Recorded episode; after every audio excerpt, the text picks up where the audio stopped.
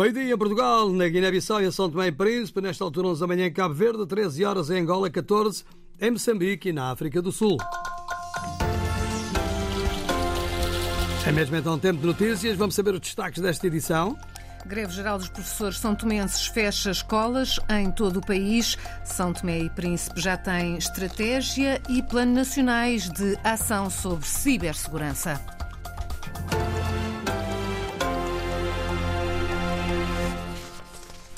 Escolas fechadas em São Tomé e Príncipe. Os professores começaram hoje uma greve por tempo indeterminado e exigem o aumento do salário base. Querem que passe das atuais 2.500 para 10 mil dobras, ou seja, de 100 para 400 euros. Este primeiro dia de greve tem uma grande adesão, Josimar Afonso. A porta-voz dos quatro sindicatos que compõem a Intersindical dos Professores fala numa adesão de quase 100% no país inteiro. As informações que nós temos é que a adesão é muito grande. Estamos próximo dos 100%. Segundo Vera Lombá, nas últimas 24 horas, os líderes sindicais e o governo estiveram reunidos até quase meia-noite, mas até ao momento não chegaram ao acordo. Apresentamos propostas, o, ministro, o Ministério apresentou contrapropostas, nós também apresentamos outras, e a última não foi nada do nosso sagrado, que foi a de ontem, mas também nós não podíamos decidir nada, então temos que falar com a nossa base para sabermos se concordam ou se não concordam, mas de momento, como nós já tínhamos marcado a nossa greve e nada está a nosso, satisfatoriamente a nosso favor, então temos mesmo que entrar em greve.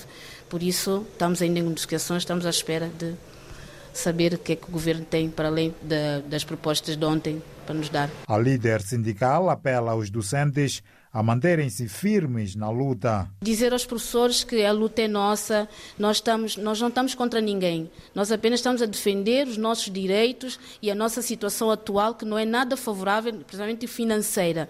Uh, ao governo também, que o governo não nos veja como inimigos, que nós não estamos aqui como inimigos, nós estamos apenas a, a gritar por algo que nós temos direito, que já há muito tempo nos está a ser negado. Mais nada. Nós não estamos contra governo nenhum, nós não queremos prejudicar o trabalho de ninguém. Apenas estamos numa situação difícil e temos que reclamar por ela. Recorde-se que os professores iniciaram a greve para reivindicar o aumento do salário de base para 10 mil dobras, cerca de 400 euros, mas o governo considerou que a proposta é impossível de se concretizar. A greve começou hoje e por tempo indeterminado neste primeiro dia escolas fechadas. O ministro moçambicano das Obras Públicas, Habitação e Recursos Hídricos garante que está a ser feita uma investigação interna para apurar responsabilidades no caso do rombo milionário no Fundo de Fomento e Habitação, Orfeu de Sá, Lisboa.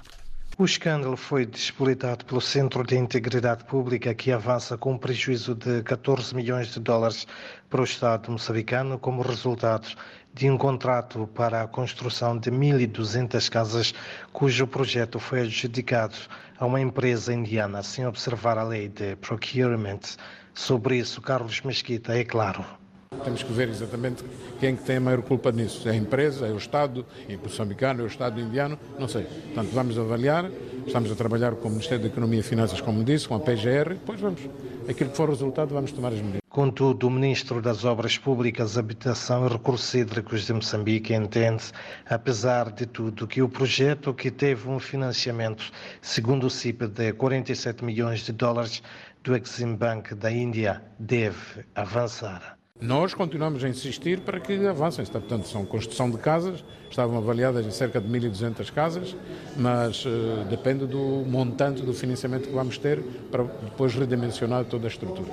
O projeto lançado em 2016 e até 2024, nenhuma das 1.200 casas foi construída, teve fundos para sua implementação e a gestão a cargo do Fundo de Fomento e Habitação.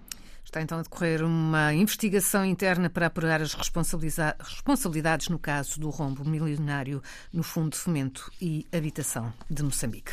São Tomé e Príncipe aprovou ontem a Estratégia Nacional e o Plano de Ação sobre Cibersegurança, objetivo proteger o país de ameaças digitais e reforçar a segurança do arquipélago. A explicação do Ministro das Infraestruturas. Torna-se necessário proteger as infraestruturas críticas, garantir a sua segurança, tanto para o indivíduo, a privacidade, a qualidade de serviço, a imparcialidade, quanto à segurança, segurança nacional do país, das invasões, de, de ciberataques, de ciberespionagem. José Rio lembra que é preciso o envolvimento de todos.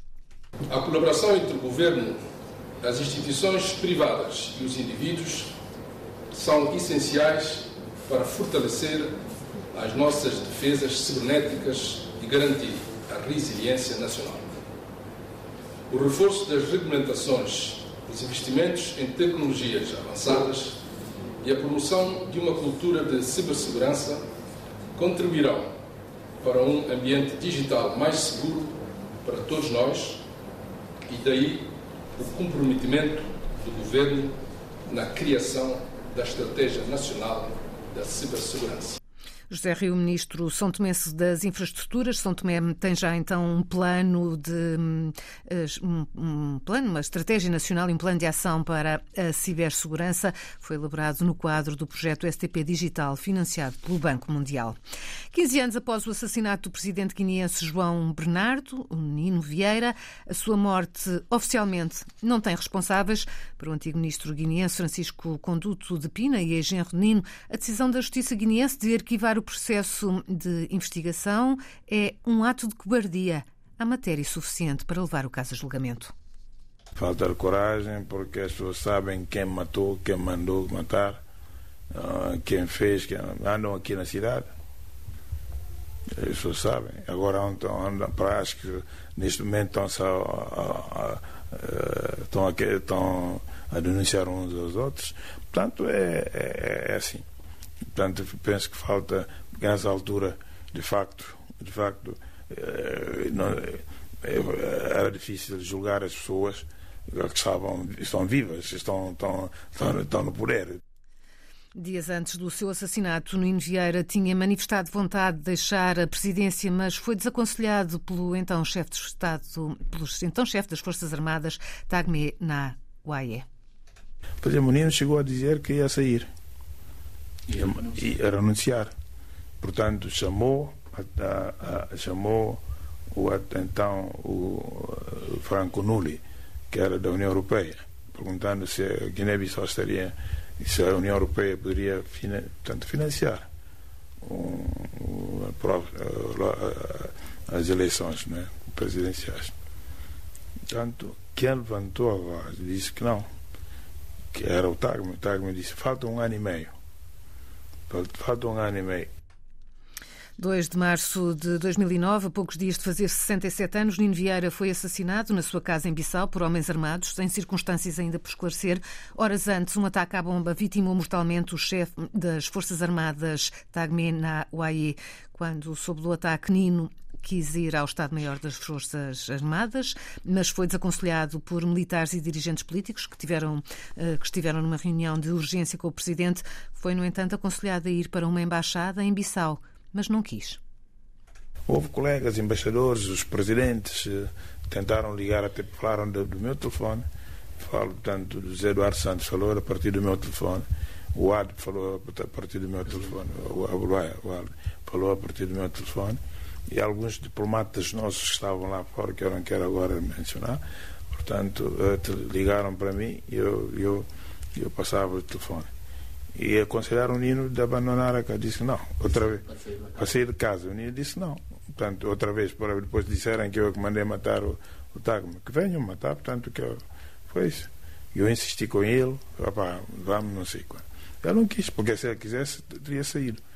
Então, o embaixador Angola, estavam outros, outros embaixadores, portanto, o que quiseram que o abandonasse, porque aquilo estava cada vez mais, mais, uh, mais quente, né? Quando Pina, antigo ministro guineense, ouvido pela agência Lusa, e 15 anos após o assassinato de Nino Vieira, data que se assinala hum, amanhã, ainda está por ser tocado o choro, evocação ao espírito do defunto, não foi possível cumprir a tradição da sua etnia, João Pereira da Silva. Entre os papel, como nas restantes etnias de religião tradicional africana da Guiné-Bissau, enquanto o choro da pessoa morta não for tocado, considera-se que a sua alma ainda está na terra. Anda por cá. É isso que explica a agência Lusa José Bringuelsá, um ancião papel conhecedor das tradições guineenses. Esta etnia representa cerca de 10% da população guineense, mas subdivide-se em sete clãs com rituais próprios que são rigorosamente observados uh, na vida e na morte. Um desses clãs uh, são os uh, a que pertence Nino Vieira. O então presidente guineense deixou 18 filhos, mas a decisão sobre o momento em que o choro deve ser tocado não lhes compete, mas sim aos anciãos do clã, disse Florença Vieira, a filha mais velha de Nino Vieira. O choro de Nino será tocado um dia, mas estamos à espera dos anciães lá na terra. Quando chegar esse momento, seremos informados e comunicaremos a todos os elementos da família, esclarece Lourença Vieira à agência Lusa. Falar de forma trágica como Nino Vieira foi assassinado na sua residência em Bissau por homens armados, ainda por identificar, na madrugada do dia 2 de março de 2009, é um assunto tabu ainda tabu para a maioria dos guineenses. A única coisa que é abordada de forma aberta nas conversas sobre aquele que leu a proclamação da independência da Guiné-Bissau em 1973 e também o presidente, primeiro presidente democraticamente eleito no país em 94 é justamente o facto de o seu choro ainda estar por ser tocado. Nino Vieira foi assassinado e o corpo esquartejado na sua residência no bairro Chão de Papel, no centro de Bissau, horas depois do então chefe do Estado-Maior-General das Forças Armadas, Tag Manawai, ter sido também ele assassinado no ataque à bomba eh, no quartel-general do Exército em Bissau. O corpo uh, Nino Vieira foi sepultado no dia 10 de março no cemitério municipal de Bissau. Em novembro de 2020, o atual presidente guineense Umar Sissoko Embaló, após muita resistência um, da filha, Florença Vieira, trasladou o corpo de Nino Vieira do cemitério para a fortaleza de hum, Damura, ao lado de outros heróis nacionais. O Quênia e o Haiti assinaram hoje um acordo que permite o envio de polícias quenianos para aquela ilha das Caraíbas, sufocada pela atividade de gangues criminosos. O envio dos polícias quenianos enquadra-se numa missão internacional apoiada pelas Nações Unidas. O acordo, assinado pelo presidente William Ruto, vai contra a decisão de um tribunal do Quênia que há cerca de um mês o classificou como ilegal. A oposição senegalesa e a sociedade civil uniram ontem forças numa frente de resistência que convoca manifestações a partir de amanhã para defender a realização das eleições presidenciais antes de 2 de abril, fim do mandato do presidente Macky Sall. Os senegaleses deveriam ir às urnas em, a 25 de fevereiro, mas três semanas antes das eleições, o presidente Macky Sall decretou adiamento das eleições. Este hum, adiamento foi denunciado como golpe constitucional pela oposição, causou descontentamento na opinião pública e manifestações que resultaram na morte de quatro pessoas. O Conselho Constitucional chumbou a decisão do presidente e o país tem estado desde então à espera de uma nova data para as eleições.